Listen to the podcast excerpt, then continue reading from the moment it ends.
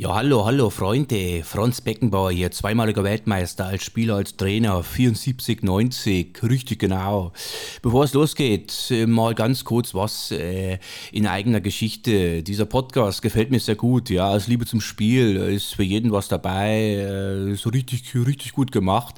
Wenn ihr dieses Projekt unterstützen wollt, dann geht's ihr doch einfach auf die Internetseite äh, www.ausliebe-zum-spiel-podcast.de und über GoFundMe könnt ihr dieses Projekt dann irgendwo auch unterstützen.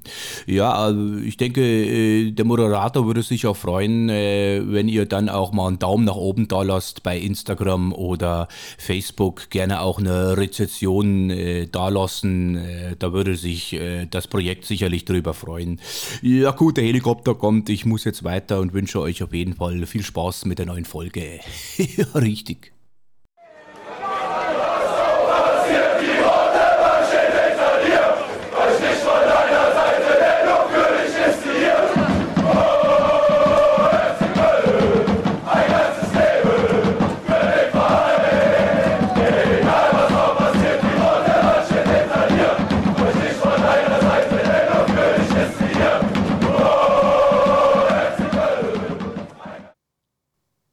Mahlzeit. Und herzlich willkommen zurück bei meinem Podcast Aus Liebe zum Spiel. Heute steht der Moderator in Folge 16 vor einer großen Herausforderung, denn ich muss heute so ein bisschen die Mischung hinbekommen zwischen Fußball und Basketball. Schuld daran ist mein heutiger Gast, der in den letzten Jahren ein guter Freund von mir geworden ist. Ich begrüße recht herzlich hier in meinem Podcast Matthias Godek. Hallo Alex, danke, dass ich hier sein darf. Das freut mich. Du hattest ja auch eine weite Anreise äh, mit dem mit ICE. Ähm, Im Zuge meiner Geburtstags-Mini-Feier äh, durfte ich dich hier begrüßen. Und äh, darüber freue ich mich erstmal, dass wir jetzt hier auch endlich mal sitzen. Wir haben es ja schon lange geplant. Äh, erstmal den, den Zuhörern wie immer, äh, das hat Tradition in der Sendung, zur Erklärung, woher wir uns beide kennen. Du äh, trägst das gleiche Schicksal wie ich. Du bist sogenannte Spielerfrau einer, einer äh, Beachvolleyballspielerin Isabel Schneider. Isa ist auch ganz lieb gegrüßt hier. Gestern in Doha übrigens mit ihrer neuen Partnerin Sandra Ittlinger ähm, King of the Court geworden. Äh, da geht ein riesen Glückwunsch raus und äh, riesen Respekt. Ähm, du bist äh, ja mit Isa halt lange zusammen und im Zuge einer Geburtstagsfeier in Hamburg als, glaube ich, Julis äh, Partnerin Geburtstag gefeiert hat, da habe ich äh, dann, glaube ich, auch die Isa das erste Mal so richtig kennengelernt und dann meinte äh, Isa noch so, ja, mein Freund kommt auch noch, aber der ist noch auf der Autobahn und so. Und, äh, und dann hat sie mir gleich erzählt, ja, der ist auch großer erster FC Köln-Fan. Und an dem Abend hat damals, das weiß ich noch wie heute, der FC zu Hause gegen den HSV gespielt und ich guckte so auf mein Handy und sah so, ah, ja, Köln liegt zwei oder drei nur hinten. Und Isa gleich, na, da wird der Mattes ja jemand an tollen Laune aufschlagen. Und da dachte ich gleich so, ach, äh, ist echt so ein, so ein krasser Köln-Fan. Und dann kamst du rein und es war wirklich Liebe auf den ersten Blick. Äh, du bist für mich ja immer noch optisch so der zweite Jonas Hector. Äh, deswegen äh, war da gleich irgendwie so eine Brücke geschlagen. Und ja, dann haben wir uns äh, auch relativ schnell angefreundet, ähm, schöne Gespräche gehabt und dann kam ja auch irgendwo auch mal zur Sprache, dass du selber eine, äh, ja, eine sehr, sehr professionelle oder eine professionelle sportliche Vergangenheit hast. Du hast nämlich Basketball gespielt äh, bis hoch zur Bundesliga. Ähm, vielleicht haken wir da einfach mal ein, weil eigentlich wäre Basketball ja nicht deine Sportart Nummer eins gewesen, sondern eben Fußball. Wie kam es dazu, dass es am Ende doch dann der Basketball erstmal wurde bei dir? Ja, ähm, als ich sehr klein war, haben meine Eltern schon gesagt, dass ich mir eigentlich jeden Ball in die Hand genommen habe und damit gespielt habe. Und ähm, bin dann, wir sind in der Spielstraße aufgewachsen, so konnten auf der Straße spielen und haben eigentlich nur Fußball gespielt auf der Straße, immer irgendwelche Tore gepöllt und äh, um die Ecke war auch ein Bolzplatz und dann bin ich eigentlich als, als kleiner Stipp schon immer rüber zum Bolzplatz, habe mit den Größeren gespielt und äh, musste Übrigens ganz kurz, kleiner Stipp kann ich mir bei dir kaum vorstellen, weil du mit 1,96 hier wirklich den Raum einnimmst. ja, damals war ich trotzdem also sehr klein und auch, also, und auch sehr schmächtig, also eigentlich sehr dünn. Und äh, dann äh, bin ich eigentlich mal immer am Fußballplatz gewesen da am Spielen und äh, musste immer, wenn die Laternen angingen, zu Hause sein. Habe ich selten geschafft, gab es immer viel Ärger zu Hause. und äh, wollte eigentlich dann äh, in den Fußballverein aber, äh, Welcher wäre das gewesen bei euch? Äh, TV Flittert, also quasi der Stadtteil Köln, äh, Flittert, da wo wir gewohnt haben. Und, äh, aber meine Eltern hatten keine Lust, in, im Regen, schlechtem Wetter und äh, da am, am, äh, am Platz zu stehen und äh, da mich hinzubringen und dann mich wieder mit nach Hause zu nehmen. Haben gesagt, ja, wenn du alt genug bist, dass du alleine hingehen kannst und alleine zurückkommst, dann darfst du in den Fußballverein gehen. Und äh, ja gut, klare Ansage, aber auf der Straße ein bisschen weiter gespielt und dann äh, mit meinem damaligen besten Freund, der eine Straße weiter gewohnt hat, und dann haben wir immer noch ein bisschen Basketball gespielt und haben eigentlich immer so mit dem Basketball gegen das Straßenschild geworfen, bis dann irgendwann mal mein Nachbar dann äh, einen Basketballkorb an die Laterne gehangen hat und dann haben wir so ein bisschen Basketball gespielt. Und ähm, vom der Partnerin von meinem damaligen besten Freund, der nebenan gewohnt hat, war Basketballtrainer und meinte, ja, sieht ja gar nicht schlecht aus, kommt doch mal mit hier zum Spiel. Und dann äh, hat er uns mitgenommen und äh, dann war äh, Minimeisterschaft, also ja, die quasi die kleinste Altersgruppe. Und dann äh, haben wir direkt, äh, ohne mal trainiert zu haben, in der Mannschaft mitgespielt und sind direkt Minimeister in Köln geworden. war das quasi die erste Erfahrung und ja, dann äh, haben wir so ein, ja, ein, Talent entdeckt, mir hat Spaß gemacht. Und dann war halt dann eigentlich so zweimal die Woche Training in der Südstadt. Also meine Eltern haben mich dann eigentlich jeden Tag in die, also dann am Training, also zweimal die Woche, in die Südstadt gefahren zum Training und ähm, dann äh, ging das quasi dann mit der Basketballkarriere da so langsam los. Du hast mir erzählt, dass, dass deine, deine Mutter äh, auch sehr, sehr froh darüber war, weil sie hatte nämlich keine Lust, morgens um sieben oder acht schon auf irgendwelchen Fußballplätzen bei Kälte, äh, Winter und äh, äh, Regen zu stehen. Äh, deswegen war sie auch relativ zufrieden, dass, dass es am Ende Basketball geworden ist, weil man da immer schon in der warmen Halle sitzen kann. Ja, Hallensport und ein bisschen, bisschen weniger wird auch in der Jugend gepöbelt vom, vom Rand. Da hat sie auch gesagt, ja, das jetzt pöbeln, das will ich nicht. Und beim Basketball ist es deutlich weniger. Äh, auch ganz lustig, irgendwann halt dann, als ich vielleicht 12, 13 war, hat sie irgendwann mal aus dem Spiel reingerufen. Nach dem Spiel habe ich gesagt, wenn du einmal reinrufst, darfst du mehr kommen. war mir ganz unangenehm damals. Da hat sie immer drüber gelacht er hat in, in nichts mehr reingerufen, aber äh, das ist natürlich deutlich weniger als im Fußball gewesen und deshalb äh, waren sie froh, dass es Hallensport war, ähm, wo man dann auch äh, im Winter dann im Warmen sitzt und nicht da in der Kälte stehen muss. Und wie heißt der Verein, äh, bei dem du dann so erst zum ersten Mal richtig dann gespielt hast? Also der Verein hieß BSC Köln Süd, also jetzt, äh, manche sagt ja die, die Rheinstars noch was, das hieß dann Cologne, hat ja tausend Namen gehabt, also das ist quasi die, die, der Verein damals dann quasi da hochgegangen. Hm. Und äh, da habe ich dann, denke mal, ist ja schon auch ewig her, aber mit sieben, acht Jahren habe ich angefangen, Basketball zu spielen. Ähm, ich glaube, zwei Jahre oder gespielt und dann sind wir aber eigentlich mit dem Trainer und der kompletten Mannschaft dann zu einem anderen kleinen Verein, Telekom Postsport Köln, gewechselt und haben dort dann gespielt und hatten auch echt eine gute Mannschaft und haben dann in der NRW-Liga mitgespielt, auch oben mitgespielt, auch dann teilweise Leverkusen geärgert und hatten eine gute Truppe und habe dann dort dann bis 15 Jahre äh, gespielt und da war so ein bisschen der Bruch, weil dann ein paar Spieler zu den äh, Rheinstars nach Köln gewechselt sind und dann war die Option, okay, was mache ich jetzt? Gehe ich nach Leverkusen nach Köln, weil ähm, wir keine gute Mannschaft mehr hatten und mich auch weiterentwickeln wollte.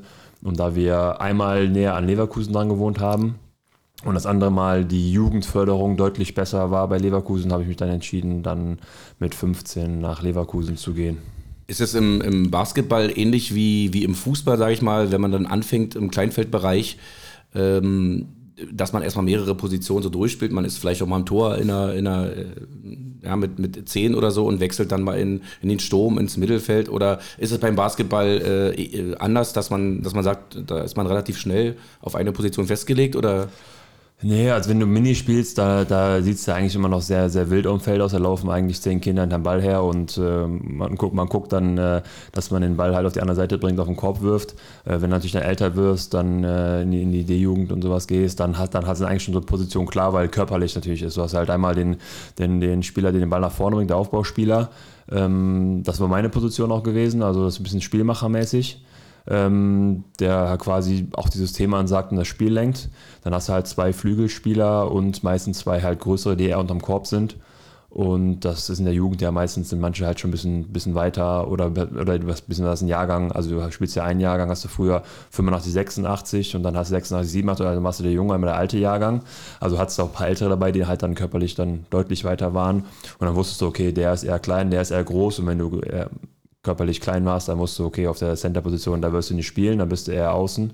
Und da äh, wird es dann langsam eigentlich schon vom, vom, vom Körper her bestimmt, welche Position du spielst. Und wenn du halt dann äh, eine gute Übersicht und äh, mit dem Ball sicher dribbeln kannst und nach vorne bringen kannst, dann äh, bist du eigentlich Aufbauspieler. Das war meine Position in der Jugend, habe ich komplett äh, Aufbau gespielt, obwohl ich da eigentlich schon eher damals relativ groß bin, also mit, mittlerweile sind die Aufbauspieler oft so 1,90, 95, das ist mittlerweile normal, aber als ich gespielt habe damals, waren die Aufbauspieler eigentlich eher 1,80, 1,85. Äh, da war ich schon eher, eher groß für. Und ähm, genau, und da habe ich dann äh, eigentlich immer, in der ganzen Jugend habe ich Aufbauspieler gespielt, auch noch in die äh, U18, U20 habe ich auch Aufbauspieler gespielt. Und eigentlich erst, als ich dann äh, bei den Herren zu den Profis kam, ähm, da äh, als Aufbauspieler ist halt relativ schwer, weil du da ja die ganze Verantwortung, also viel Verantwortung trägst. Da bin ich dann eher auf den Flügel gewechselt und ähm, ja, dann hast du manchmal so, dass mein, mein, äh, ich konnte gut Dreier werfen, äh, war schon eher so ein Dreier-Spezialist und ähm, dann da, hast du. Da kommen wir, da kommen wir gleich nochmal drauf. Ja, dann nimmst du halt die Rolle ein, dass du halt dann mhm. eher dann ähm, auf dem Flügel bist und ähm, da war ich aber dann viel zu klein und viel zu schmächtig für die Center-Position auch. Da habe ich zwar später dann mal in der zweiten Liga ausgeholfen, weil dann mit Erfahrung oder ein bisschen körperlich, ein bisschen kräftiger war, aber prinzipiell waren eigentlich so meine, meine Positionen ähm, Aufbauspieler der ganzen Jugend und danach eher Flügelspieler.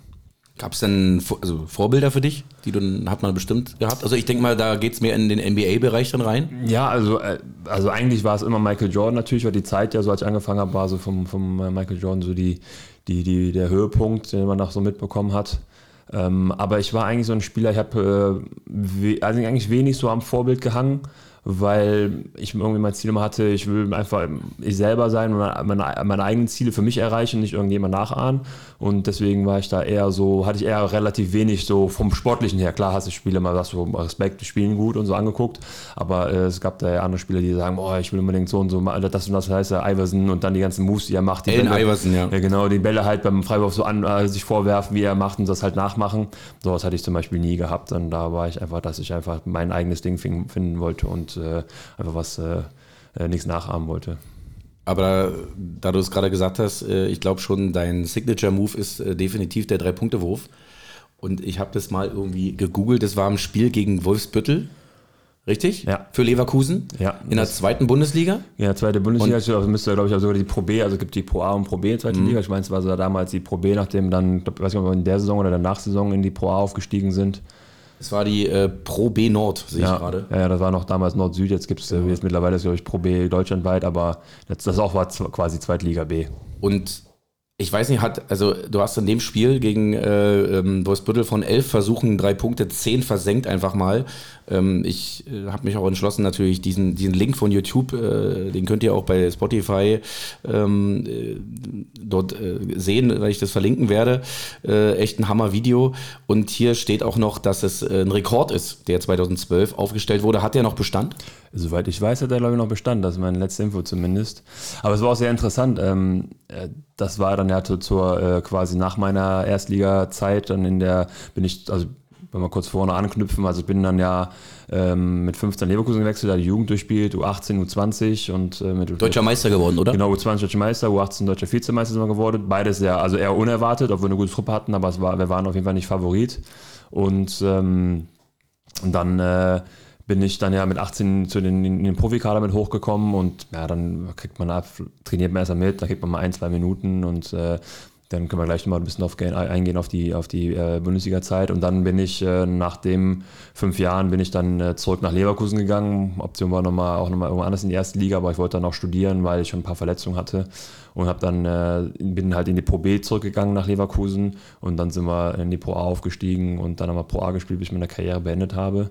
Und äh, da vor dem Wolfenbüttel-Spiel habe ich, äh, das müsste im Januar gewesen sein, Anfang Januar müsste es direkt gewesen sein, das Spiel. Der 15. Januar 2012. Genau, und ähm, ich hatte, ich weiß gar nicht, was für eine Verletzung hatte, ob ich Rücken oder, oder Schulter, Fuß, was auch immer hatte. Jeden Fall war ich verletzt und habe eigentlich seit Weihnachten nicht trainiert gehabt und hatte vor dem Spiel kein, äh, kein Training gemacht. Ähm, ich hatte vielleicht das, das Shoot-Around am, am äh, Freitag davor noch äh, mitgemacht, aber nicht trainiert und dann halt so ein Spiel herausgehauen. Ähm, das war sehr lustig. Danach habe ich gesagt, meinem Trainer gesagt, so ab sofort trainiere ich nicht mehr, ich spiele nur noch. haben alle immer gelacht. Und ähm, na, danach die Jahre waren wirklich ein paar Phasen, wo ich nicht viel trainieren konnte, weil ich ein paar Verletzungen hatte und dann auch fast nur gespielt habe. Ähm, das natürlich dann körperlich dann nicht anstrengend ist, aber das war dann so ein bisschen Running Gag.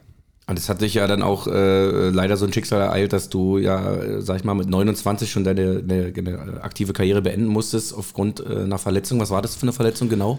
Äh, also, also ich hatte einige Verletzungen gehabt, aber eigentlich ist das die Verletzung am Sprunggelenk gewesen. Ich hatte mir da im, äh, in einem Spiel, in einem Vorbereitungsspiel, ich glaube drei Jahre bevor ich meine Karriere beendet habe, war das, oder vier, ähm, hatte ich mir mal alle Bänder, also Innen- und Außenbänder, alle Bänder im Fuß gerissen, dann bin ich im Spiel umgeknickt.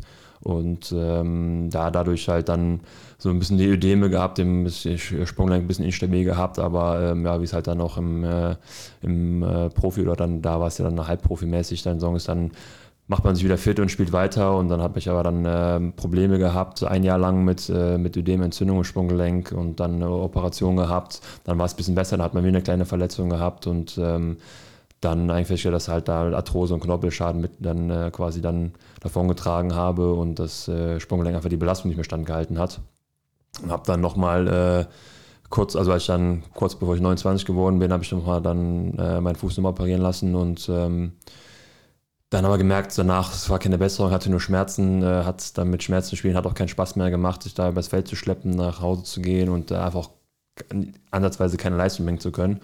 Und dann äh, mit den Ärzten beraten, sagte, ja, es könnte sein, dass der Fuß nochmal in Ordnung wird, aber kann sein, dass es auch schlimmer wird. Und dann denkt man auch in die Zukunft, ne, wenn man dann Familie, Kinder irgendwann mit denen auch ein bisschen, noch ein bisschen rumdaddeln will, dass das Sprunggelenk ja natürlich noch halten soll. Und habe dann mit 29 dann meine Karriere beendet. Und tatsächlich jetzt vor äh, fünf Wochen nochmal mein Sprunggelenk operieren äh, lassen müssen, weil freie Gelenkkörper drin sind. Also das sind halt dann die, die Schäden, die man manchmal aus dem Profisport dann leider mitnimmt, wenn man sich verletzt. Sind denn da innerlich auch Tränen geflossen bei dir? Ähm, ja, ich muss sagen, ein bisschen schon. Also der Unterschied ist, mein Ziel, als, als ich klein war, habe ich gesagt, ich möchte irgendwann mal Bundesliga spielen. Das war so mein, mein Traum, mein Ziel, wo ich hin wollte. Und da habe ich auch viel für getan. Also mein Jugendtrainer damals äh, in, in Köln noch, der hat gesagt, ah, als, wenn man Profi werden will, dann trinkt man keine Cola. So, ab dem Tag habe ich keine Cola mehr getrunken, weil ich dachte, okay, alles klar, man trinkt keine Cola. So, mittlerweile dann mochte ich es danach auch nicht mehr, weil mhm. ich dann ganz lange nicht getrunken habe, dann, dann, dann mochte ich es auch nicht mehr, war sehr interessant.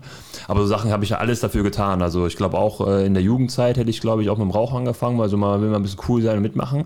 Aber weil das halt mit meiner Sport, meinem Sportraum nie zusammengepasst hat, habe ich nie eine Zigarette angefasst. Aber glaube, hätte ich den Sport nicht gemacht, hätte ich, äh, glaube ich, im Rauchen angefangen, weil man, ja, logisch ja dann sagt, ja, die, die Kumpels rauchen, das ist damals wie so, oh, wenn man raucht, ist man cool, so, was natürlich mhm. im Nachhinein Quatsch ist. Ähm, aber so ein bisschen die Richtung halt alles dafür getan habe. Und das Ziel habe ich ja erreicht. Ich habe ja dann fünf Jahre Bundesliga gespielt und auch meine, dann mich da hochgearbeitet, dass ich meine Spielzeit bekommen habe. Und damit habe ich ja meinen Traum verwirklicht. Und dann, als ich dann äh, nach der Bundesliga-Zeit äh, in die zweite Liga quasi wieder zurück nach Leverkusen gegangen bin, habe ich ja mein Studium angefangen gehabt. Wir haben auch nur abends trainiert, also konnten dann äh, tagsüber studieren. Und ähm, da war es so, ich hatte noch Spaß gehabt. Klar wolltest du natürlich deine Leistung bringen in der, in der zweiten Liga. Aber danach, auch nach, dann nach vier, fünf Jahren zweiten Liga, äh, guckt man ja auch schon mal ein bisschen drauf, okay, was kommt nach dem Sport? Ähm, hab ja, eigentlich seitdem ich äh, 15 bin, professionell halt Sport gemacht, also alles im Sport untergeordnet. Ähm, auf Klassenfahrt bin ich früher nach Hause geflogen, weil, wir, weil ich ein ähm, Spiel hatte und damit spielen sollte. Äh, auf viele, viele Feiern verzichtet, aber halt, halt das Basketball ging, ging halt immer vor und ähm, da freut man sich dann irgendwann auch auf die Zeit, dass man sagen kann, okay, ich äh, kann jetzt einfach mal in die Schule fahren, wenn ich in die Schule fahren möchte. Ich kann meinen Urlaub planen, wenn ich fahren möchte und kann meine Zeit so einteilen und muss nicht alles dem Basketball unterordnen. Und nachdem man eigentlich so seine Ziele erreicht hat und noch, äh, noch spielt, wusste ich so, okay, ähm, so ab 30 könnte ich mir langsam vorstellen, dass man es langsam runterfährt, halt ein bisschen weniger trainiert und dann kommen ja auch die Jüngeren nach, muss auch natürlich dann irgendwie dann noch standhalten. Und dann äh, wusste ich schon, okay, so langsam können wir vorstellen, halt die, die, die, die einfach die Spielzeit auch wen, dass weniger wird und habe trotzdem in der Truppe dabei bin, mitspiele und trainiere, aber halt dann die, die Jüngeren so ein bisschen dann auch äh, mit, mit Randführer einfach, die meine Erfahrungen denen weitergeben kann. Deshalb war ich eigentlich schon so auch im Kopf so in, in ein paar Jahren schon weiter, dass ich wusste, okay, langsam äh, hm. lässt man es runterfahren. Hätte bestimmt noch ein bisschen Spaß halber gezockt, äh, was natürlich auch schwierig, wenn du halt in eine untere Liga gehst und das, wo es das Niveau schlechter wird, da passt man sich ein bisschen an, ist man vielleicht selber unzufrieden, das wäre so eine Herausforderung gewesen. Aber trotzdem hätte ich bestimmt noch ein bisschen weitergemacht und dann ähm, war aber eigentlich das Thema, dass mein Sprunggelenk ja auch so, also ich so Schmerzen hatte mit dem Sprunggelenk, dass mir in der Zeit null Spaß gemacht hat und ähm, dass dann die Entscheidung zu treffen war schwer. Also ich habe dann mit dem Arzt ja gesprochen und dann zwei Wochen hat er gesagt, nimm dir zwei Wochen Zeit, nimm dir, nimm dir die Zeit. Und die zwei Wochen, die waren echt hart. Also da habe ich echt dann hin und her überlegt und das hat mich wirklich beschäftigt, schlaflose Nächte. Und ähm, dann äh, war aber eigentlich klar, es hat keinen Sinn weiterzumachen. Und als ich dann an dem Tag nach zwei Wochen gesagt habe, ich höre auf, beende meine Karriere und dann auch den Verantwortlichen im Verein das gesagt haben, habe dann, äh, da war so Erleichterung. Da war das dann, das dann abgearbeitet, die, die Entscheidung stand fest und dann war es gut. Und danach wurde ich, ähm, da habe ich dann kurz Zeit später wurde ich gefragt, ob ich halt im äh, Sport Deutschland TV die Spiele, die äh, von der, meiner alten Mannschaft, also in Leverkusen, äh, gestreamt werden, ob ich da den, äh, den Co-Kommentator, den Experte machen möchte. Da habe ich so, puh, ja, ob das ein Ding für mich, weiß ich nicht, aber helfe euch gerne mal aus. Und dann hat mir das halt mega Spaß gemacht. Damit war ich ja viel in der Halle auch gewesen und da haben mich die ganzen Fans und auch bekannte Freunde gefragt, ob äh, das mir in den Finger juckt. Und da war meine Antwort, nein. Aber es war, weil ich halt immer noch Schmerzen Sprunggelenk hatte und wusste, äh, Mhm. Ich hab, wenn ich Schmerzen habe, habe ich keinen Spaß. Und das ging halt noch relativ lange, dass ich, dass ich wirklich starke Schmerzen sprunglenkt hatte. Und dann war es, glaube ich, dann nach einem Jahr auch die Phase durch, dass du sagst, es juckt. Also klar, denkt man so ein bisschen spielen schon, aber dann ist das so irgendwie schon so ein bisschen Vergangenheit. Man hat sich damit abgefunden. Ich hatte schon einen Job gehabt, gearbeitet, der mir Spaß gemacht hat. Man hat neue Ziele im Leben und dann äh, war das alles in Ordnung. Also es war erstmal hart so, aber dann eigentlich, ähm, durch dadurch, dass ich die Schmerzen hatte, war das dann ähm, ja eigentlich so das Thema, dass man im Kopf, dass äh, der, der Spaß halt dann nicht mehr da war. So es war ja auch, also ich kann es ja bestätigen, dass du dich äh, trotzdem noch äh, bewegen kannst heutzutage, denn äh, so knapp zweieinhalb Jahre nachdem du deine Karriere beendet hast, gab es ja dieses berühmte, äh, ist, äh, ich nenne es mal Beach-Zocker-Spiel am USP in Hamburg. Äh, Nils Ehlers, ja, Blogger Nummer eins in Deutschland derzeit, große, großes Talent im Beachvolleyball, neuer Partner jetzt von Clemens Wickler, das Beachvolleyball-Team Nummer eins. er zusammen mit Lukas ähm, Doberenz Freund von Nadja Glenske, ähm, äh, Europameisterin 2017 äh, mit, mit, mit Julia Großner geworden, gegen uns beide. Ja, drei Halbzeiten und zwei Halbzeiten haben wir sie beide angefüttert und dann haben wir sie dann doch. Äh, ähm, Hat die Erfahrung gesiegt. Also. Die Erfahrung war einfach dann, das, also. Also daran erinnere ich mich noch wirklich sehr, sehr gerne. Äh, ich glaube auch Nils, der damals ja auch äh, eigentlich im Training stand, hätte, glaube ich, gar nicht spielen dürfen, weil beim Fußball weißt du ja, und gerade noch vielleicht im Sand, dann knickt man ja doch nochmal schneller um. Aber das war ist eine sehr, sehr schöne Erinnerung und ähm, da haben wir beide quasi mal als Team agiert. Ähm, aber dann ist es ja wahrscheinlich auch äh, nicht weit hergeholt, wenn ich, wenn ich sage, äh, man fällt ja wahrscheinlich trotzdem erstmal vielleicht in so ein kleines Loch, wenn das alles vorbei ist, ne, was sich ausgefüllt hat. Aber ich denke, dass äh, deine, deine Leidenschaft auch für den Fußball, die ja in all den Jahren trotzdem nie weg war, ähm, ähm, dir da vielleicht auch geholfen hat, gerade die Leidenschaft zum FC, wobei ich das Wort Leiden da sehr groß ähm, betonen möchte, ähm, kann man schon sagen, dass sich äh, dass das auch so ein bisschen das Loch gefüllt hat, dass du immer, sagen wir mal, dann auch mit dem FC da mitgefiebert mitgefiebert hast und ja klar, also man, also es, es gab halt verschiedene Phasen im Leben. Ne? Verfolgt habe ich es immer. Ähm, bin ja in Köln geboren, Köln aufgewachsen. Da war es eigentlich klar, dass man äh, FC-Fan wird.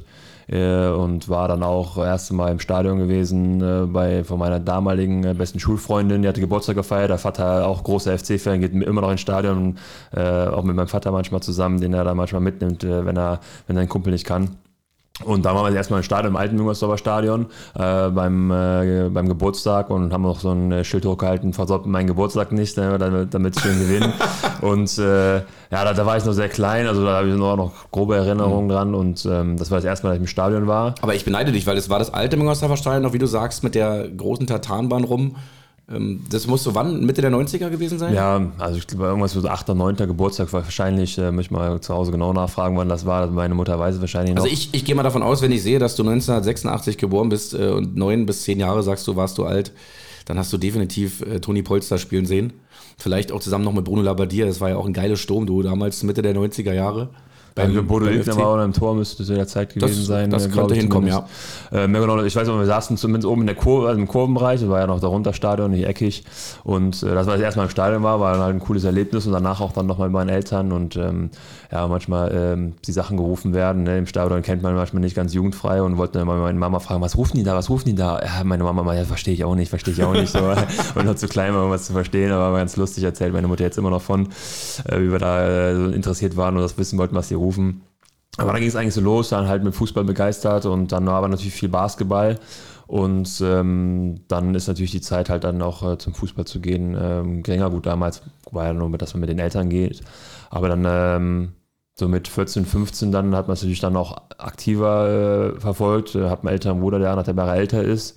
Und ähm, der hat, war also auch FC-Fan, war dann im, im, Stadion gewesen und ähm, hat da ein paar Freunde kennengelernt und ein Fanclub, wo da ein bisschen mit drin war und mich da mal mitgenommen hat. Aber ja, mit Basketball-Wochenende haben wir, äh, hatte ich Jugendspiele gehabt, habe dann, als ich in Leverkusen mit 15 war, ähm, war das damals die C-Jugend, also war noch C-Jugend, jetzt ist ja dann, danach war U18, U, U20, U16 und jetzt ist ja U19, U17, also hat sich alles ein bisschen geändert. Und damals äh, hatten wir am Wochenende hatten wir ja mal äh, ein Jugendspiel und die Jugendmannschaft hat immer noch in der Herren, also Herren 5 oder Herren 4 hat dann noch die C-Jugend gespielt mal, und da hat es halt zwei Spiele am Wochenende. Da war es halt unmöglich, irgendwie zum, ins, zum Fußball zu gehen. Ähm, aber dann war ich einmal äh, eine Zeit lang verletzt, hatte eine C-Verletzung gehabt und konnte nicht trainieren und spielen. Äh, war bestimmt fünf Monate. Und da habe ich dann äh, meine erste Dauerkarte gehabt, war im Stadion, bin auch dann, äh, also da hat mein Bruder mich quasi mitgenommen, dann durfte ich dann alleine mit meinem Bruder gehen, weil er ein bisschen älter schon war.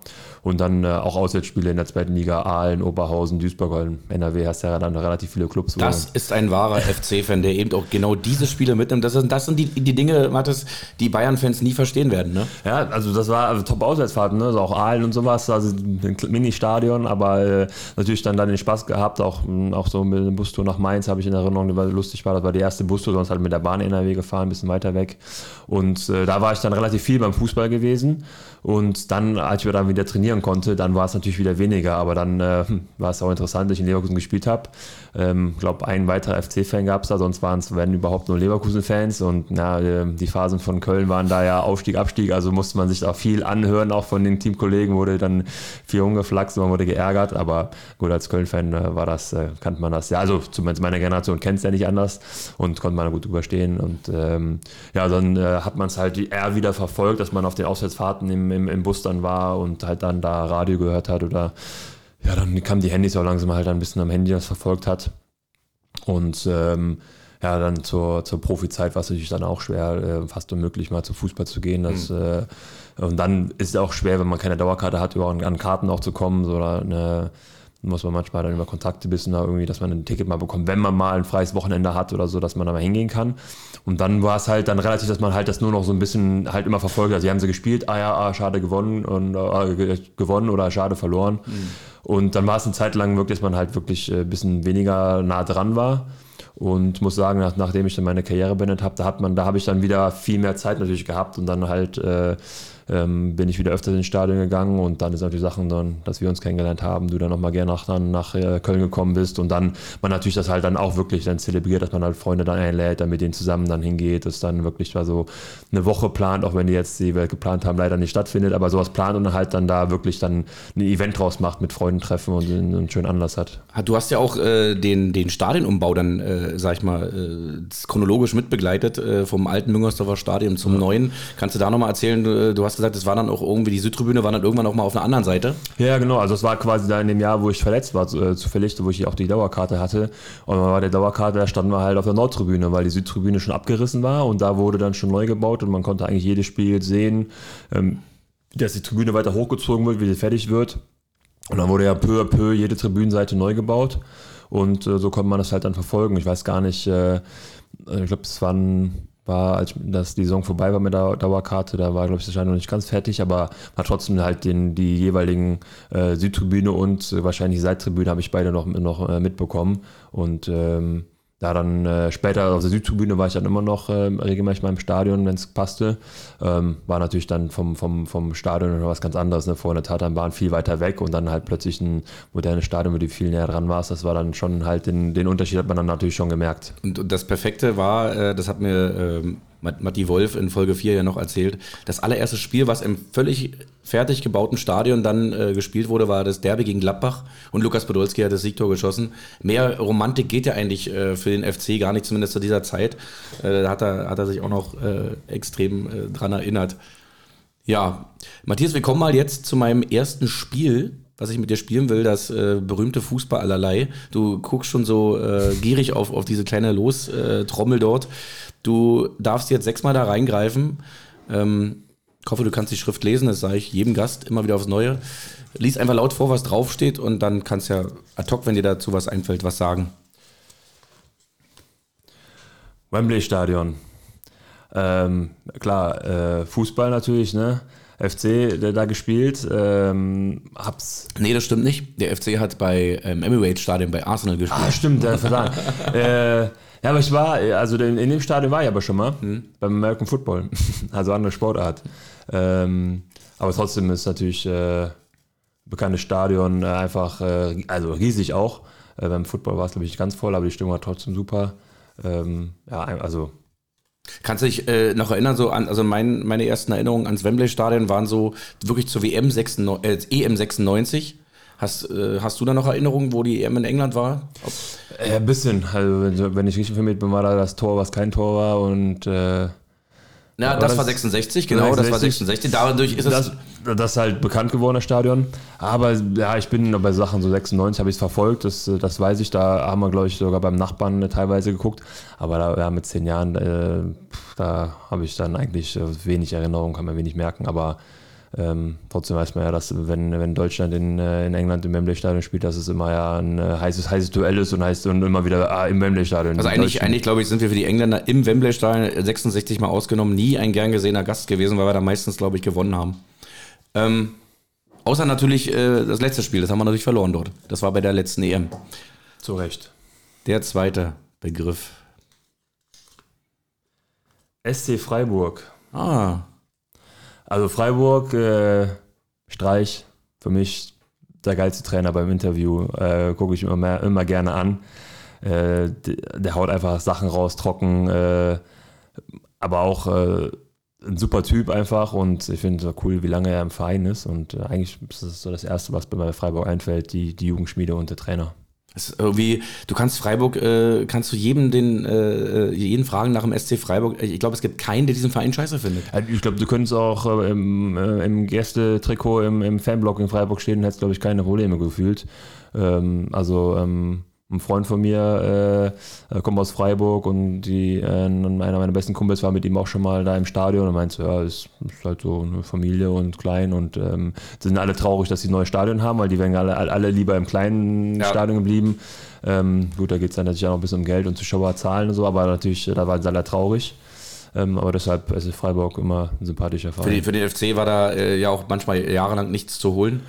Also tut sich auch immer sehr, sehr schwer dort. Aber wie du schon sagst, auch jetzt mit dem, Sta- mit dem Stadion neu gebaut. Ich meine, es ist der Lauf der Dinge, der Lauf der Zeit. Und es ist, äh, ich denke, da werden sich auch trotzdem einige drüber freuen. Ähm, Und so wie es gerade aussieht, äh, muss das Stadion ja für nächste Saison auch wahrscheinlich Champions League tauglich sein. So wie der SC Freiburg hier gerade durch die Bundesliga fegt. Aber ähm, trotzdem schade, dass dieses äh, alte Dreisamstadion, wo man dann immer noch an den, an den Zwischenräumen der, der jeweiligen Seitentribüne und äh, Nord- oder Südtribüne die Berge so ein bisschen leicht gesehen hat, so ein bisschen die Natur, das fand ich schon ganz charmant. Ja, aber hier bei, bei Freiburg, also der Kumpel halt, der Freiburg-Fan ist, dann in äh, Leverkusen habe ich ja ein bisschen Kontakte und dann gehe geh ich öfters mal mit, mit Freunden auch zum Fußball. Dann waren wir auch Leverkusen-Freiburg gucken vor äh, wahrscheinlich vier, vier Jahre her oder sowas. Und da ähm, ja, war feucht, feucht, fröhlich mit Glühwein und ähm, ja, wir wussten eigentlich, als wir aus dem Stadion nach Hause gegangen sind, das Ergebnis gar nicht mehr. also, also einen sehr schönen Abend zusammen hatten, ja. Das war auch noch so ein, äh, so ein Erlebnis, was ich mit Freiburg hatte, mit den Kumpels, ja. Jetzt kommt deine Lieblingszahl 3. Für 3. Matti für Gucken, ob ich den 3. versenke. ja, Zettel aufkriege. Investoren. Und das ist ja eigentlich jetzt, also auch cool, dass du das irgendwie wieder ziehst. Ähm, das wäre jetzt vielleicht auch noch ein kleines Thema gewesen nach dem äh, Fußballerlei-Spiel, aber gut, kommen wir jetzt auch ein bisschen dazu. Ja, so ähm, bei Bayer, du, hast- du hast es selber erlebt. Du kannst es selber erzählen, wie, wie es ist, ähm, wenn, wenn so ein großer Konzern dann irgendwo auch mal aussteigt aus, aus so einer Sache. Ja. Bei, bei Leverkusen war es so, erzähl mal kurz. Ja, das ist sogar mein jetziger Arbeitgeber. Ja. Aber ähm, ja, es ist natürlich ähm, ein Thema Geld äh, im, im Sport immer, dass äh, die Bayer AG sich 2008 war das, glaube ich, entschieden hat aus, äh, aus den ganzen anderen Profisportarten. Also wir hatten ja eine Handball-Damen-Bundesligamannschaft, die immer um die Meisterschaft mitgespielt haben. Wir hatten äh, Volleyball, die oben mitgespielt haben, Hallenvolleyball. Äh, wir Basketballer äh, haben die letzten Jahre dann auch wieder ganz gut oben mitgespielt. Leichtathletik hatten wir ja richtig viele gute Leichtathleten gehabt. Und da haben sie gesagt, sie wollen sich aus dem Profisport rausziehen und wollen sich nur auf Fußball konzentrieren, die auch äh, ja eine eigene GmbH sind. Und das heißt den TSV Bayern 04 Leverkusen, wo alle Sportarten drunter sind. Und dann die, äh, ich glaube Bayern 04 GmbH heißt die, glaube ich, ist das, das ist halt der Fußballbereich, der quasi, glaube ich, ein Tochterunternehmen vom, äh, von der Bayer AG ist dass sie halt nur noch in, den äh, Fußball investieren wollen, weil es halt vom, vom Marketing halt mehr Sinn macht. Und ähm, ja, dadurch sind wir dann ja äh, in Leverkusen war dann die Erstliga-Zeit vorbei, dann ist die erste Mannschaft weggefallen, dann waren wir nur noch in der Regionalliga. Ich bin dann mit nach Düsseldorf gewechselt, wir sind ein bisschen so im Verein dann mit der Lizenz nach Düsseldorf gegangen, haben da zwei Jahre gespielt. Und ähm, dann sind wir aber zum Glück in Leverkusen äh, dann aus der Regionalliga in die Pro B aufgestiegen, dann bin ich dann in die Pro B nach Leverkusen wieder gewechselt, in die Pro A aufgestiegen und ähm, die hätten jetzt sogar letztes Jahr in die, in die Bundesliga aufsteigen können, sportlich, aber das Geld ist halt nicht da, weil ähm, ja, in, in Leverkusen ist es auch schwer, dann natürlich andere Investoren zu finden, wenn du weißt, okay, da, da ist eigentlich, Leverkusen ist eigentlich die eigentlich Bayer und sonst hast du da nichts Großes und da findest du auch nichts von außerhalb, weil die alle ja wissen, ja, Leverkusen wird mit Bayer direkt äh, Verbindung gemacht, da, da brauche ich gar nicht irgendwie einsteigen. Dann findest du dann findest du halt für Leverkusen nichts. Und dann äh, ist halt schade, dass sie halt die ganzen anderen Sportarten, also Volleyball spielt zweite Liga, jetzt nur noch, äh, Handball spielt nur erste Liga, aber im Mittelfeld, die haben ganz viele kleine Sponsoren. Und in der Leichtathletik merkst halt auch, dass äh, das wirklich dünner ist, dass du die Top, Top, Top-Athleten da hast. Es gibt noch ein paar, aber es, früher waren es äh, viel mehr. Und da war es schon früher eine richtige Sportstadt. Also muss man sagen, man kannte sich auch sportübergreifend, äh, Fußball ein bisschen rausgenommen, aber äh, die Volleyballerin, die Handballerin, die Leichtathleten, man kannte sich so, hat dann einen kennengelernt, dann über den nächsten kennengelernt, war Mittagessen mit so vielen verschiedenen Sportarten, war man dann äh, mittags zusammen essen. Da hatten wir so eine Pizzeria, die ein bisschen so da gesponsert hat, da hat man sich dann getroffen. Das war wirklich halt so, so, eine, so eine Sportfamilie, was jetzt dadurch, dass jetzt dann Bayer sich da rausgezogen hat, wirklich ein bisschen verloren gegangen ist. Also klar gibt es noch Sport, so halt dann Zweitliga und semi-professionell, aber es ist halt nicht mehr wirklich, dass, dass ich sagen würde, es ist jetzt so eine Sportstadt, wo halt wirklich ähm, diese, diese, diese Sportfamilie da ist. Das ist wirklich schade, ähm, dass da Bayer rausgegangen ist und ähm, das ist natürlich dann, dann schwierig, wenn du halt wirklich an, an einem Investor dran hängt und der rausgeht, dass da so einiges wirklich zusammenbricht. Aber wobei man ja bei Leverkusen sagen kann, das hat ja dann auch schon wieder, da, da gehe ich so wieder so ein bisschen in diesen traditionellen Bereich. Also ich denke, in meiner, in meiner äh, Verklärtheit äh, war Leverkusen auch die erste Mannschaft, äh, die überhaupt so von einem Konzern gesteuert war. Oder, oder sagen wir mal, unter, nicht gesteuert, sondern unterstützt wurde. Und man kennt, das war ja schon in den 80er Jahren so.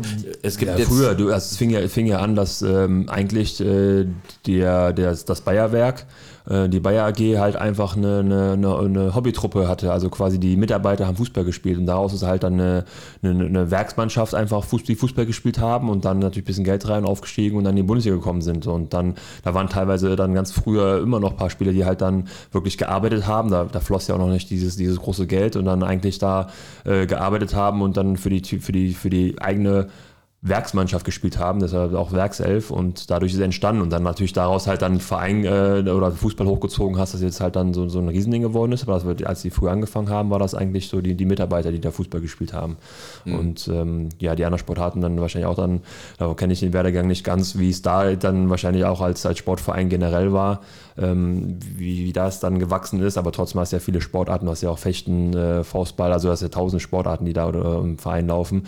Klar, die Jugend, Jugend und Amateurbereich wird noch vom Bayer gefördert und auch, äh, auch viel Behindertensportler, viele Behindertensportler in Leverkusen, äh, aber halt der Profibereich halt dann leider nur noch Fußball. Aber das Schöne ist ja, wie du gesagt hast, du äh, arbeitest ja heute bei Bayer ähm, und kommst natürlich auch äh, sehr gut an Karten ran. Und es ist leider ja so, wenn man äh, in der Gegend dort äh, Champions League Fußball gucken möchte, dann muss man eben nach Leverkusen gehen und ähm, da bist du auf jeden Fall auch noch äh, in der Pflicht, da, mich da mal mitzunehmen.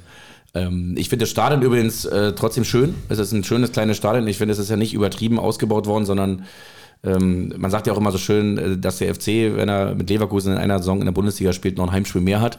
Ja, ist auch so. Also wenn natürlich äh, Köln in Leverkusen spielt, dann besorge ich mir immer drei Karten und gehe mal hin und äh, das ist, ist, schon verrückt, wie viele, wie viele Kölner dann natürlich da sind. Es ist halt auch in Leverkusen, also sind, äh, die, hat, hat sich auf jeden Fall was entwickelt, so in den letzten zehn Jahren muss man sagen, dass da zumindest eine Fankultur entstanden ist. Das war früher nicht ganz so, also, aber es ist natürlich noch ein Unterschied noch, ne? Die Stadt ist halt viel kleiner, da kannst du halt nicht erwarten, dass das Stadion immer komplett voll ist. Mhm. Ähm, da hast du teilweise Spiele, dann äh, war ich letztes Mal im Europapokalspiel, da ist das Stadion halt halb leer, also da, da durften Zuschauer auch hin, das war nicht wegen Corona.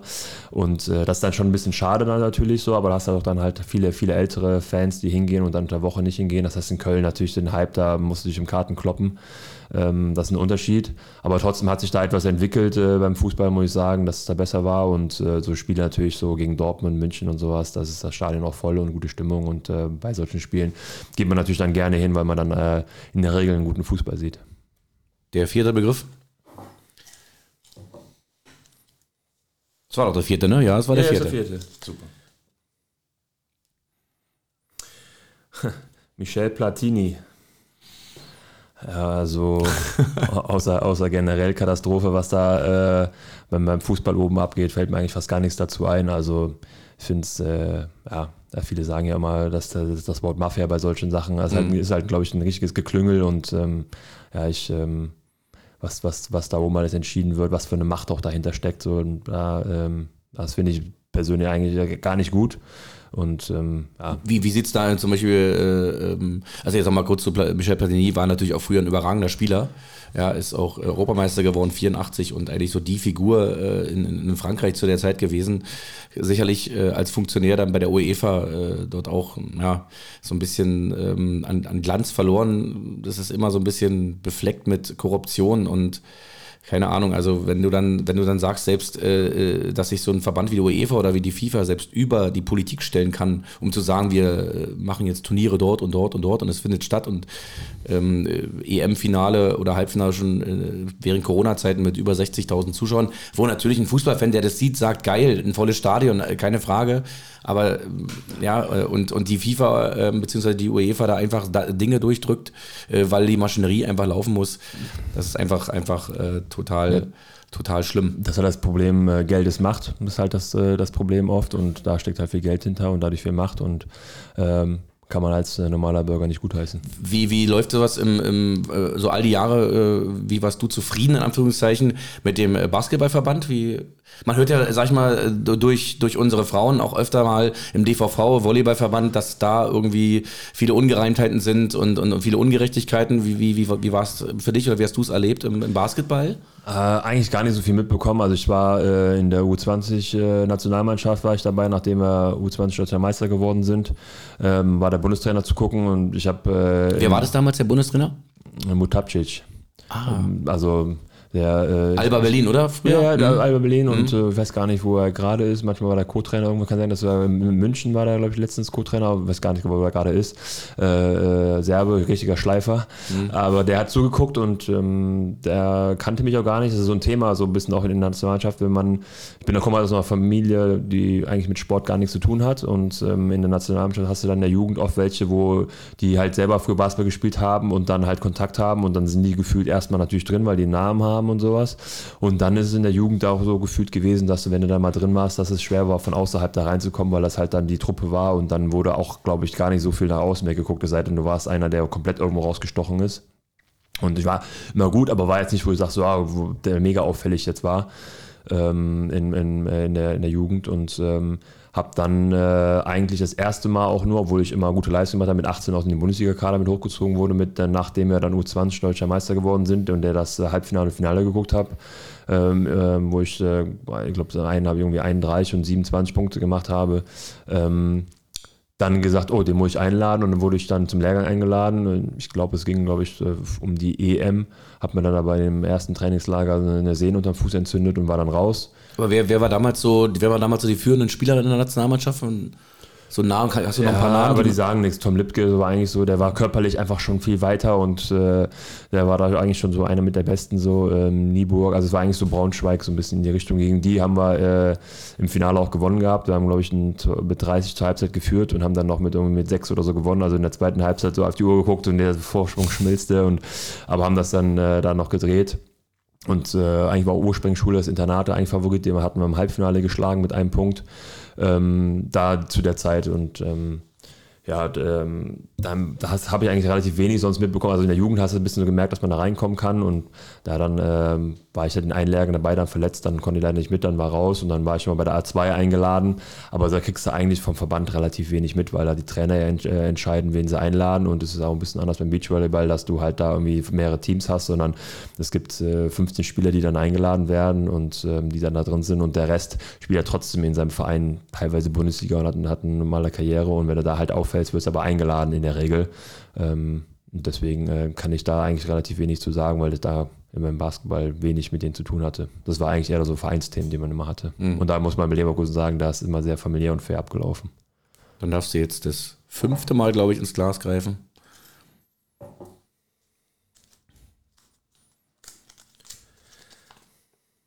Ja, Vereinshymne. Also, ja, es ist ja auch so gewählt, dass die GFC-Hymne, glaube ich, äh, glaube ich, überall immer auf Platz 1 gewählt wird, zumindest so, was ich lese. Vielleicht lese ich die, die, die richtigen Sachen auch nur. Aber das ist natürlich dann mit viel Tradition mhm. und äh, ja auch Karneval verbunden. Äh, die, die, die, liebe ich natürlich. Und ähm, leider muss ich sagen, in Leverkusen ist für mich die schlechteste immer. Kriege ich immer Schimpfe, aber da ich na, die mag ich gar nicht, die finde ich mhm. nicht gut. Ähm, viele sagen, weißt du gar nicht so schlimm, das hast du nur, weil du Kölner bist. Sag ich so, naja, nee, ist nicht so. ähm, ob, ob ich die Kölner am besten finde, weil ich Kölner bin, bestimmt, weil es einfach mit Karneval und Tradition zu tun hat und es einfach ein Karnevalslied ist. Und ähm, ja, deshalb äh, auch an normalen Karnevaltagen, wo man ist, läuft, läuft das Lied ja. Das, das, das finde ich auch eben äh, beim FC und generell dann da auch äh, im Rheinland so, so schön. Aber wie gesagt, speziell in Köln, dass wenn du, selbst wenn du zum Spiel gehst, ja, läuft, laufen die anderthalb Stunden oder zwei Stunden vor, vor Spielbeginn im Stadion eigentlich nur kölsche Musik. Ja, wenn es Tor fällt, ne, ja. Trommelchen geht. Also es ist halt, ist halt dann äh, Gefühl, wenn du ins Stadion gehst, ist so, so ein halber Karnevalstag so an, an Stimmung und äh, auch, in, auch in, der, in, den, in den Bahnen. Ähm, es fährt ja nur nach zum Müngersdorf Stadion die 1, die Aachener Straße hoch, da ist man, äh, fährt man eigentlich so lange Zeit geradeaus und äh, so voll wie die Bahnen sind, dauert die Fahrt dann auch immer doppelt so lang wie sonst. Ja, und da wird einfach in, in, der, in der vollen Bahn gehüpft, Karnevalslieder gesungen und Stimmung gemacht. Das ist halt äh, wirklich dann so, so, ein, so ein halber Karnevalstag. Ich finde zum Beispiel aber auch äh, eine Hymne, die ich sehr mag, äh, und die haben wir ja beide schon live gehört, war, äh, ist, ist Hamburg meine Perle. Leider gibt es das jetzt nicht mehr. Äh, Lotto gegen Karl äh, wurde ja quasi abgesetzt vom HSV, mehr oder weniger. Äh, die Beweggründe habe ich jetzt auch nicht ganz auf dem Zettel. Aber die fand ich zum Beispiel auch, die hat bei, bei, bei Hamburg gepasst, einfach wie die Faust aufs Auge. Und ja, da, da, da gebe ich ja recht, das ist einfach dann auch so ein Ding, wo du sagst, das, das passt einfach zur Stadt. Und da äh, habe ich auch, auch nicht nachvollziehen können, warum jetzt. Ich glaube, war auch viel Unmut, aber ja, im, im Vorstand ist wahrscheinlich ein paar, dass gesagt, ja, wir müssen was ändern und warum man dann die Hymne, Hymne ändert, wenn man meint, man muss irgendwas ändern. Naja, soll man vielleicht an anderen Stellen anfangen. Ja, das stimmt. Der letzte, Matthias. Das Geile ist, ich weiß auch gar nicht mehr, welche Begriffe da alles noch drin sind, weil ich habe das mal irgendwann vor, vor zwei Monaten gemacht. Wenn wir fertig sind, gucke ich mir die anderen, glaube ich, noch an. nee, die musst du ja für die nächsten drin lassen.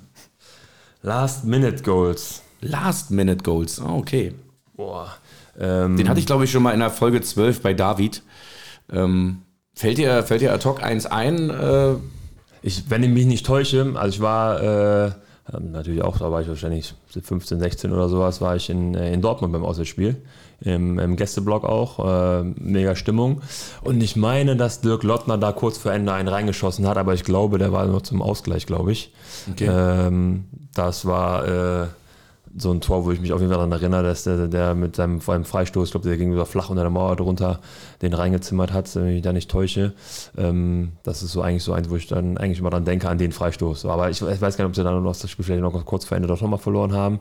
Ja, schon so lange her, aber das, wo ich weiß, äh, das war am Ende dann so ein, so ein, so ein Knaller, wo die ganze ganze, der ganze Gästeblock ausgerastet ist. Also das ja. ist so ein, so ein, persönlicher Moment. Spezialisten für sowas ist ja sonst eigentlich immer der FC Bayern, gerade so bei großen Spielen, ne, dieses äh, in äh, Schalke. Im, im, äh, Schalke auch ein Thema. Ja, Schalke, das war so ein Last-Minute-Goal, genau, das war 2001. Äh, dann weiß ich noch bei Bayern dann durch die bittere Niederlage 99 gegen Manchester United und das äh, Finale im Wembley gegen Dortmund, wo sie ja auch, äh, sag ich mal, letzte ja. Minute das Tor machen.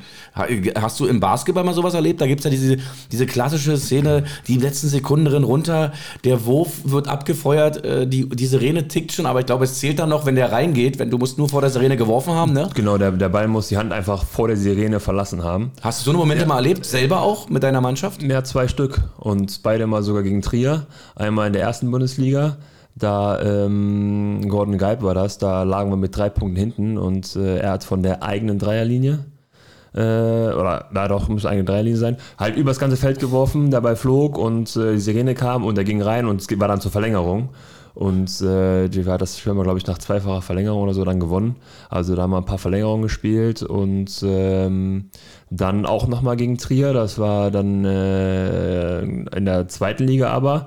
Und das war der Kai, der hat dann auch, beim quasi dann in zwei Sekunden Verschluss haben wir den äh, den äh, Korbleger, glaube ich, kassiert und lagen, glaube ich, mit zwei Punkten hinten und ich bin schnell zum Einwurf, äh, habe den Ball direkt genommen, obwohl ich eigentlich gar nicht für den Einwurf zuständig bin, aber halt schnell geschaltet, in den Ball gepasst und er hat den einfach nur abgepfeffert und äh, der ging auch rein, so also mit der Sirene und ich meine sogar, dass da, dass das dann, äh, also dass wir da dann dadurch mit einem Punkt gewonnen haben. Ähm, das war auch so ein Moment, äh, die halt immer mal wieder passieren. Und selber habe ich aber auch schon mal in, aber das war in der Regionalliga früher, als ich auch noch jung gespielt habe, da hatten wir in Bochum äh, ähm, vier Verlängerungen gehabt, nach vier Verlängerungen äh, gewonnen, hatten fast keine Spiele mehr, weil einige auf beiden Mannschaften gefoult out war. Wir hatten, glaube ich, nur noch einen, einer, der noch aus, einen ausgewechselt werden konnte. Die anderen waren alle schon fouled out, gefühlt in beiden Teams. Und da hatte ich auch mal einen, äh, einen, einen Dreier getroffen, war, hat einer geworfen daneben. Ich habe den Rebound geholt, muss, waren aber drei Punkte hinten, mussten noch schnell einen Schritt zurückdribbeln in die Dreilinie, den dann auch irgendwie im Halbfallen gegen den Mann reingeworfen, zur, glaube ich, zur zweiten Verlängerung. Also das passiert beim Basketball, passiert das äh, sehr, sehr oft, dass in letzter Sekunde dann noch äh, entweder zum Unentschieden oder zum Sieg dann getroffen wird. Das ist äh, schon fast gefühlt äh, spannender als beim Fußball. Was war denn da so die größte Kulisse, vor der du mal gespielt hast, so in der Halle? Kannst dich daran. Ähm, also in Bamberg sind, glaube ich, immer so 6.500, aber das ist halt das ist richtig laut, da verstehst du Mhm. dein eigenes Wort nicht. Ähm, wir haben in, in Hamburg mal gespielt, äh, das äh, Pokalfinal vor. Ähm, da war es äh, auch gut gefüllt. Ähm, und glaube in, äh, in Berlin hier, aber da hatten wir, hatten wir und, die zwei, zweimal unter der Woche gespielt und da war hier die Schmiedinghalle. Ja, da haben wir früher auch gespielt und dann natürlich auch in der, weiß nicht, O2, Mercedes-Benz, ich weiß gar nicht, wie die Ja. gerade heißt. Mercedes-Benz heißt sie gerade. äh, damals hieß sie O2 Arena, war es so rum. Ähm, die war aber nur äh, halb gefüllt. Mhm. Also natürlich trotzdem viele Zuschauer, aber in der Halle sieht es halt dann ein bisschen schon trotzdem leer aus, ne, wenn oben Platz ist so. Aber so waren eigentlich so die, die, die ähm, größte Anzahl, glaube ich. Hatte ich das immer gepusht, so eine, so eine Kulisse? Oder Also ich habe lieber äh, auswärts gespielt und ich wurde ausgebuht als in, in einer stillen Halle. Also das, das hat mich da äh, motiviert und klar, wenn du, wenn du jetzt auswärts spielst und richtig äh, hoch verlierst und den Sack kriegst, ne, dann äh, macht es auch keinen Spaß. Aber wenn es halt dann vernünftige Spiele waren, die eng waren, hat mir das mega gepusht, auch wenn die Gegner, äh, also die Fans gegen einen waren. Also das war mir dann eigentlich egal, Hauptsache es ist gute Stimmung und äh, einfach Emotionen im Spiel. Das war mir eigentlich das Wichtigste. Was ist denn für dich äh, in Köln als Kölner und Köln-Fan äh, das, das, ja, äh, das größte Derby? Ist es das Derby gegen Gladbach, das gegen Leverkusen oder das dann gegen Düsseldorf? Was ist, äh, Düsseldorf auf jeden Fall nicht. Einfach so, weil zu meiner Zeit einfach immer Gladbach und Leverkusen war. Ah, Ich glaube, ist, ich würde sagen Leverkusen, weil ich halt auch so viel, äh, so viele Leverkusener kenne, in Leverkusen wohne oder einfach die Kontakte auch von früher einfach in der ganzen Jugend hin habe, dass man halt, dass viele Leute kennt, mit der man halt vor ein bisschen rumscherzt und so und dann äh, da eigentlich, glaube das das größere Derby ist, weil man da mehr Kontakt zur, zur Stadt hat ähm, als Gladbach. Ähm, da ha- habe ich persönlich jetzt, außer da Gladbach mögen wir nicht, halt sonst halt kein, kein, Hm. kein Thema dabei so und Leverkusen halt durch die ganzen Leute würde ich da Leverkusen sagen. das ist schön. Thema, Thema Kommerz und Fußball hatten wir schon so ein bisschen an, an, angekratzt, quasi äh, mit, mit der Bayer AG im Hintergrund bei Leverkusen.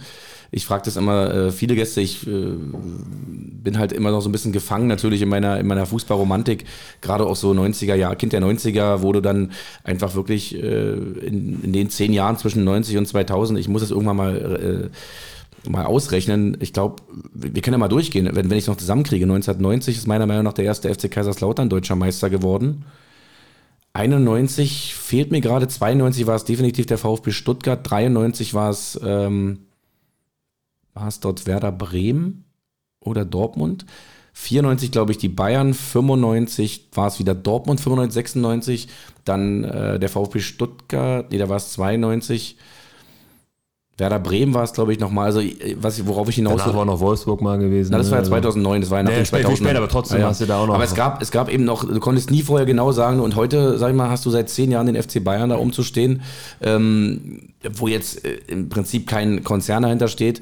Äh, aber es, hat sich ja alles so entwickelt in dieser ganzen Fußballwelt. Also in Deutschland ist es schon so geworden, wir haben wirklich Verhältnisse, die wir nie wollten, wie in England oder wie in Schottland oder in Spanien, wo eben nur zwei, drei Vereine es immer unter sich ausmachen. Und ähm, früher war es eben noch anders in den, in den 90er Jahren, äh, gerade in der Bundesliga. Ähm, gerade so Konstrukt, wie gesagt, Hoffenheim, Leipzig. Ich tue mich einfach nur damit immer schwer. Das ist nicht, heißt nicht, dass ich das alles verurteile. Wir wissen alle, dass es ohne Geld nicht mehr geht. Es ist auch äh, in Ordnung, aber es hat halt einfach irgendwie ähm, nach oben die Grenzen total gesprengt.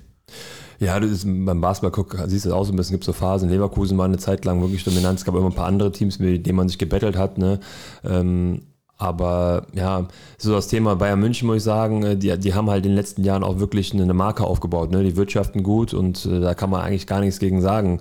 Auch im Basketball jetzt groß, ne? Ja, im Basketball investieren die auch rein und äh, klar, es ist ja immer so, da wo, da wo Geld ist, ist meistens auch Erfolg, so weil natürlich dann auch dann die, die Spieler, die du haben willst und äh, die kaufen kannst, die Strukturen aufbauen kannst, ist ja nicht nur, dass du Spieler kaufst, sondern auch drumherum äh, mit, äh, sei es die ärztliche Abteilung und so weiter, Sportbereiche, Bereiche. also es ist ja beim, wenn du guckst, beim Leverkusen, beim Fußball, die haben ja auch ihren eigenen Kraftraum mit den modernsten Geräten, ne? also ähm, da bist du ja, äh, auch nur als Fußballer oder wenn du mal Kontakt hast, kommst du da rein. Ähm, ansonsten äh, ist das quasi nur für die und der, der Rest des Vereins geht halt in die ein, zwei Krafträume, die aber halt auch schon, merkst du halt ein bisschen, ein bisschen ältere Geräte sind und nicht das modernste hast, wo das wirklich dann ähm, das, das, das äh, Beste, was es eigentlich gerade gibt aktuell. Also eine Kältekammer und so ist Kobe Bryant an Leverkusen geflogen, in die Kältekammer äh, auch dazu gehen, also beziehungsweise in NRW und ist dann nach Leverkusen in, in die Kältekammer gegangen, so Sachen, ne? Das, aber, das, aber, das aber Fußball, da hat der Rest des Vereins nichts mit zu tun. Und dann merkst du halt, da, da wo Geld ist, da ist eher Erfolg. Und da ist halt das einmal das Thema, klar kannst du sagen, du hast wie in Leverkusen halt einen, einen großen Konzern dahinter oder halt auch äh, verschiedene Konzerne, die jetzt äh, nicht den Namen geben, aber trotzdem viel Geld reinbuttern. Ähm, da hast du halt dann die Vereine und beim Basketball äh, mit Bayern München die halt auch jetzt Geld reinbuttern, sind direkt ja auch dann äh, quasi in den vierten Liga Starter, haben sich die Lizenz irgendwie auch teilweise erkauft, dass sie nicht ganz von unten anfangen müssen und dann halt hochgearbeitet, aufgestiegen und äh, sind jetzt ja, spielen ja oben um die Meisterschaft immer mit. So, Alba Berlin hält sich ja schon immer oben, aber halt auch, da ist halt auch äh, Geld natürlich mit drin, ähm, weil die gute Sponsoren haben. Wenn da die Sponsoren wegbrechen würden, dann wären die auch ganz schnell weiter unten. Deshalb ist das so ein Thema, wo ich sage, so ja, ähm, das ist halt so ein bisschen so die, die, die Wirtschaft teilweise dahinter. Und wenn halt ein, einer, ein Geldgeber einsteigt, dann äh, ist es meistens auch, dass du dann natürlich dann jeweils nach oben gehst. Und deshalb freut es mich mal wie Vereine für Freiburg und sowas, die halt dann eine Jugendspieler haben und wirklich halt Tradition sind und nicht immer die besten Einzelspieler haben, aber halt äh, als Team da zusammen sind und halt dann, dann doch immer noch manchmal so über ihre Leistung hinaus spielen.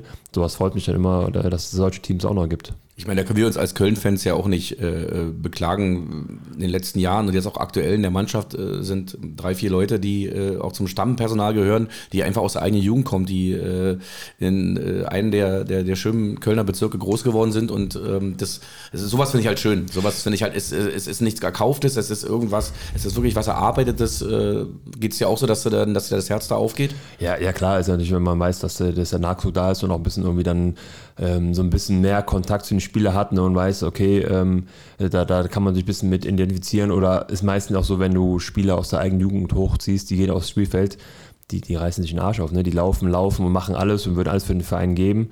Ähm, als wenn jetzt einen hast, der sagt, okay, ich gehe jetzt ein Jahr dahin, verdiene mein Geld und irgendwann vielleicht sagt, so, jetzt habe ich mich irgendwie ein verstritten, jetzt spiele ich nicht mehr. Das wird eher bei Spielern, die hochgezogen werden, weniger passieren. Ähm, aber trotzdem gibt es immer auch immer die Spieler, also beim Basel gibt es auch in Oldenburg, da gibt es einen, der spielt jetzt schon über zehn Jahre da, ein Ami.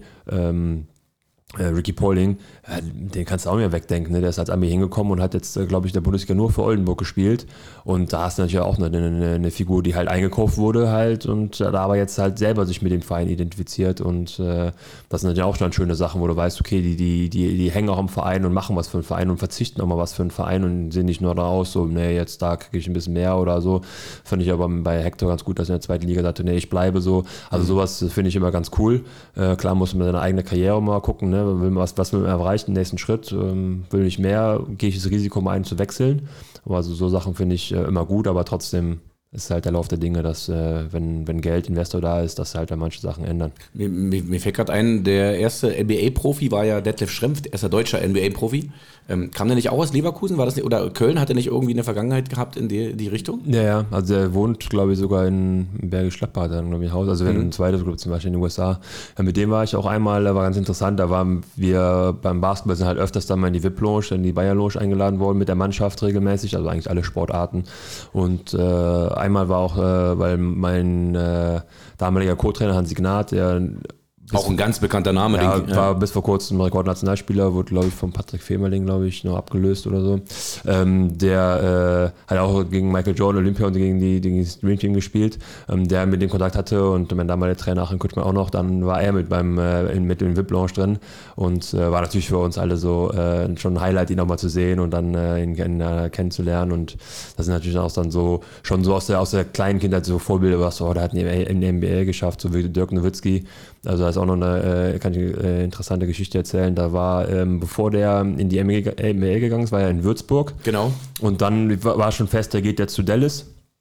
Und dann war in der Köln Arena so eine Veranstaltung ähm, so eine Basketballveranstaltung mit, also ein Event irgendwie kreiert mit auch so verschiedenen Musikern und äh, dann durften die Eltern und Zuschauer mit rein und dann durften die äh, ganzen Jugendmannschaften sich anmelden und dann waren da verschiedene Übungen, die man machen musste. Also ein durch die Beine dribbeln und äh, Slalom dribbeln und äh, Korbleger, keine Ahnung was machen, also pro für sich selbst halt.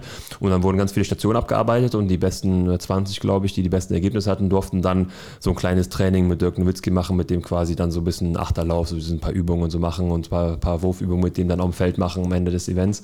Und da gehörte ich auch dazu und dann habe ich mit ihm dann da zusammen äh, äh, äh, da auf dem Feld ein bisschen rumgedaddelt und dann ist er ja dann quasi dann nach dem Sommer dann in die NBA gegangen und da natürlich groß rausgekommen. Oder an so Sachen denkt man natürlich dann auch zurück, so dass man dann, äh, dann mit dem mal auf dem Feld gedaddelt hat und dann war er jetzt auch vor ein paar Jahren in Leverkusen und hat da äh, sich fit gemacht, glaube ich, für die Nationalmannschaft, weil er hier in der Nähe war und äh, der ähm, Physio, der Jens Joppich, der in Leverkusen seine Praxis hat, der ist ja jetzt bei Dallas, äh, also, also bei Nationalmannschaft, da den Dirk Witz gemacht und der hat den mit nach Dallas dann genommen und da kannten die, kennen die ja diese Osteopathie, kannten die ja so gar nicht und ist dann nämlich mit drin und deswegen war der in Leverkusen in der Halle, da sind natürlich auch, wusste ich Bescheid, wusste, okay, alles klar, ich komme in die Halle rein und dann konnte man nicht auch mal dann nochmal äh, dem kurz Hallo sagen und ein Foto machen, das ist natürlich dann so ein Moment, wo man sagt, ja klar, äh, was Besonderes. Ja, auch eine, äh, ein Riesensportler und eine, eine Riesenkarriere hingelegt. Äh, Karriere ist das Stichwort, äh, Mathis, weil die Zeit rennt. Wir kommen jetzt zum äh, Abschluss noch zum berühmten Karriereraten. Du hast jetzt drei Spieler rausgesucht. Ähm, wir haben heute übrigens mal eine Sonderregel drin. Wir machen äh, ähm, heute zwei Fußballer, einen Basketballer. Haben wir uns beide gesagt. Ich habe einen Basketballer äh, rausgesucht für Matthias und Matthias für mich. Äh, äh, mal gucken, wie, wie ich mich da so schlage. Ich würde sagen, du, du fängst einfach mal mit deinem ersten Spieler für mich an. Erstes, glaube ich, Geschenk für dich, weil damit es nicht 0-0 ausgeht. Aber da kann ich vielleicht auch gleich noch eine Geschichte zu erzählen. Ähm, also ich glaube, ich glaub, da kommst du relativ schnell drauf. Okay. Ähm, willst du erstmal nur die Stationen haben? Reichen dir die erstmal? Oder brauchst du es ja auch noch? Nee, die Stationen reichen mir erstmal. Also ein Basketballer oder Fußballer jetzt? Fußballer erstmal. Der ist Fußballer, okay, dann fang an. Erster FC Nürnberg, Bayer Leverkusen, FV Schelkingenhausen. Stefan Giesling? Ja, ist korrekt. Ja, also da muss ich auch sagen. Und da, kann, da muss ich gleich sagen, äh, das, was ich dir vorher gesagt habe, ja, ähm, ist jetzt eingetreten. Und zwar hast du einen Spieler, den ich auch für dich hatte. Ja, also. Dann lass ich meinen einfach weg. Das den hätte ich auch erraten. ähm, mit, äh, mit ihm habe ich nämlich äh, eigentlich der einzige Fußball, mit dem ich Kontakt hatte zur Basketballzeit, weil mit dem habe ich zwei Videodrehs mal gemacht, so einmal für Sky und äh, dann später auch nochmal, glaube ich, fürs Stadion TV. Und er ist eigentlich äh, also ein richtig, richtig cooler Typ, am Boden geblieben, total nett, also äh, auch intelligent, sympathisch. Also ähm, deswegen habe ich ihn genommen, weil ich den halt da ein bisschen Kontakt mit ihm hatte und äh, einfach ein cooler Typ ist. Cooler Typ, ja? Ja, total, total. Also bodenständig, total nett. Hat er auch, glaube ich, von 2000, also wirklich nur Nürnberg gehabt äh, und dann 2006 bis, also zehn Jahre oder elf, zwölf Jahre bei Leverkusen ja, gespielt. Ja, und äh, hat auch eigentlich eher aufgehört, klar, weil er ähm, die letzten Jahre keine Leistung mehr bringen konnte, weil er aber Hüftprobleme hatte. Und ähm, aber mega cooler Typ hat, ich glaube sogar, wenn ich mich nicht täusche, hat er, glaube ich, eine, die bei uns früher Hostess war im VIP-Bereich äh, beim Basketball, ist äh, seine, seine Frau jetzt. Ah. Ja. So geht's. Mal eben schnell abgegriffen. äh, dann muss ich ja auch ein bisschen improvisieren jetzt äh, wahrscheinlich. Ähm, pass auf, ich, ich nehme mal gleich meinen mein Basketballer für dich. Ja, ich bin gespannt, weil er, die Daten kennen ja auch gar nicht so gut immer. Also ich, ich sag dir auch, ich glaube, den errätst du auf jeden Fall. Ähm, hat erst angefangen beim MTV 1846 Gießen, dann Bayer Leverkusen, und dann Alba Berlin. Mal überlegen. Also ich hätte eigentlich gedacht, dass, dass wenn ich dir die drei Stationen vorlese, dass du es weißt. Ja, also sagen wir so. Ich, ich sag dir mal, die, soll ich dir die Jahre dazu sagen? Ja, da würde auch nichts bringen, weil ich überlege gerade, wer von Leverkusen nach Alba gegangen ist und vorher aber in Gießen war. Und ähm, aber ich bin bei sowas auch ganz schlecht, dass ich verfolge, wer wo wie was war. Wenn du vielleicht sagst, sage ich, oh ja klar. Aber das wirst du auf jeden Fall sagen, ja klar. Ähm, Wann, wann war da in Leverkusen? Vielleicht hilft das ja. Ja, 88 bis 96. Boah. Ich kann dir noch, also ich gebe dir einen Tipp, äh, so, so fair bin ich. Äh, er hatte immer lange Haare. Also schulterlang. Ach, so. Henning Harnisch? Henning Harnisch, genau. Die fliegenden Haare und es war ja so ein bisschen so ein bisschen so ein kleiner Rockstar ja, das, zu der das, Zeit. Das im Gießen wusste ich zum Beispiel gar nicht. Mhm. Aber äh, Leverkusen unter Alba, klar, da musst du belegen, und zu der Zeit war ja, da war ja auch, da war ich noch relativ klein, ne? klar habe ich mitbekommen, aber äh, ähm, jetzt, wo du lange Haare hast, ist mir natürlich dann direkt eingefallen, ja. Jetzt musst du mir deinen zweiten Spieler nennen. Ja, dann mach ich auch den Basketballer. Mach ihn. Also, ein, also ich, ich hätte eher gedacht, dass wir Deckungsgleichheit bei den Basketballern haben. Nee, ich habe ich hab eine, einen genommen, der noch spielt. Oh, das wird schwer für mich, aber erzähl mal. Ja, glaube ich. Aber ich habe auch extra eingenommen, der in Berlin geboren ist und in Berlin seine erste Station hatte, Albe Berlin. Hm. Zweite Station, Michigan College. Dann Noch? zu den Los Angeles Lakers. Dennis Schröder? Nee, ja. aber das, das war's jetzt. Der war wäre vor Braunschweig gewesen. Äh, Washington Wizard, Boston Celtics und jetzt spielt er bei Orlando Magic mit seinem Bruder zusammen, kann ich noch sagen. Ah, da bin ich raus, Matthias, weil ich das leider gar nicht mehr verfolge. Ja, aber äh, Moritz Wagner, die Wagner-Brüder. Ah, sagt mir gar nicht. Top, top, top, Talente aus Berlin, da ich mal so vielleicht mit also Berlin. Asche, Asche auf mein Haupt und dann, dann mögen, mögen auch äh, wieder einige sagen, so dieser, dieser, dieser doofe Fußballer, der nur Fußball, also ähm, tut mir leid, also. Ja, aber ich muss auch sagen, also man hat eigentlich in, in den letzten zwei, drei Jahren eigentlich eher viel von denen gehört, vorher nicht so. Ähm, aber da jetzt äh, der, der kleinere Bruder auch in die NBA gegangen ist und zusammen spielen, äh, hätte ich gedacht, okay, weil es Berlin ist, äh, nehme ich mal was aus Berlin, äh, dass du vielleicht drauf kommst. Aber ich muss sagen, es war auch sehr schwer, wenn man da sich nicht ganz auskennt, dann hätte man das nicht gewusst. So, dann habe ich jetzt noch einen Spieler für dich. Erster FC Köln. Oh ja, jetzt wird es schwer wieder. FC Bayern, erster FC Köln, Arsenal London, ja, gut. Inter Mailand, Arsenal London, Galatasaray Istanbul, Vissel Kobe, Antalya Spor, Gornik Czapce. Der Lukas. Der Lukas Podolski, Podolski Splattengolden. Ja.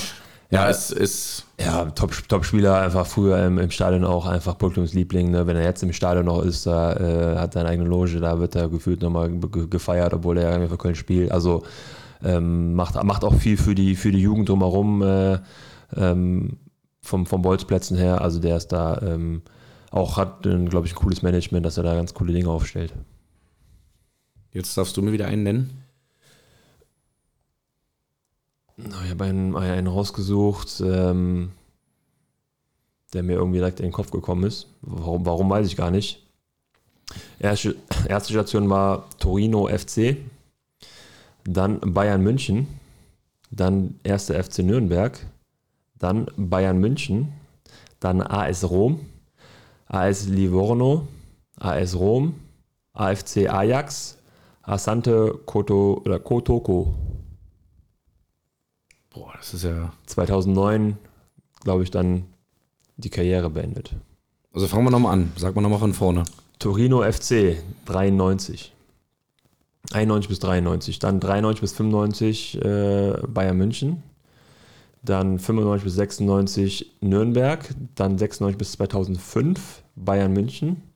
Dann äh, 2005 bis 2006 AS Rom. Dann 2006 bis 2007 AS Livorno dann 7 bis 8 AS Rom und dann 8 äh, für AFC Ajax und dann nochmal 2009 Asante Kotoko. Das klingt nach Japan irgendwie, ne? Naja, Ghana, glaube ich. Ghana sogar. Ähm,